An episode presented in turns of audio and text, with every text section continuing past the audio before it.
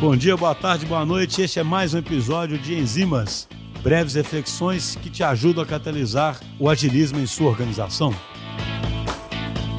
Pessoal, no Enzimas de hoje eu queria fazer uma reflexão sobre como muitas empresas encaram o problema de se desenvolver um determinado ativo digital, seja ele uma plataforma, um app, enfim, uma solução digital que será importante para a empresa, sobre como as empresas encaram esse problema e como elas encaram esse problema muitas vezes de forma errada, e isso já traz consequências muito graves para o próprio processo de transformação digital e para o próprio sucesso da construção desse, desse aplicativo, dessa plataforma do qual estou falando. De forma concreta, o que, que as empresas fazem muito, né? a maior parte das empresas?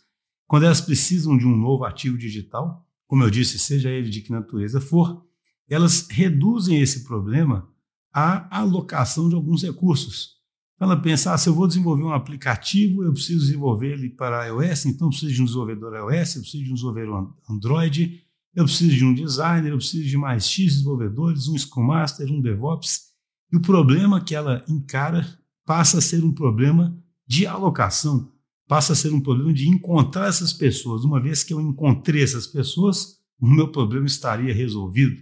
Ora, nada tão longe da verdade quanto isso. O problema que a empresa está encarando é um problema muito maior do que esse.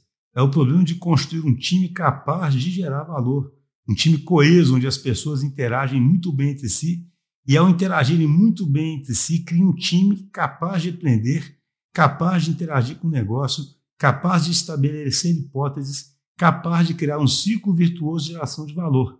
Ciclo virtuoso esse comprovado e guiado, por exemplo, por indicadores de negócio.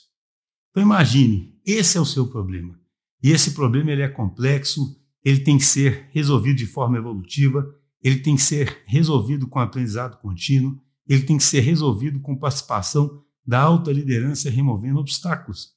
Agora, se você pega esse problema e o traduz como um mero problema de alocação, obviamente que você vai negligenciar tudo mais que é necessário para fazer a transformação ocorrer de forma verdadeira. Então, a reflexão que eu queria trazer é essa: seu problema definitivamente não é um mero problema de alocação de recursos.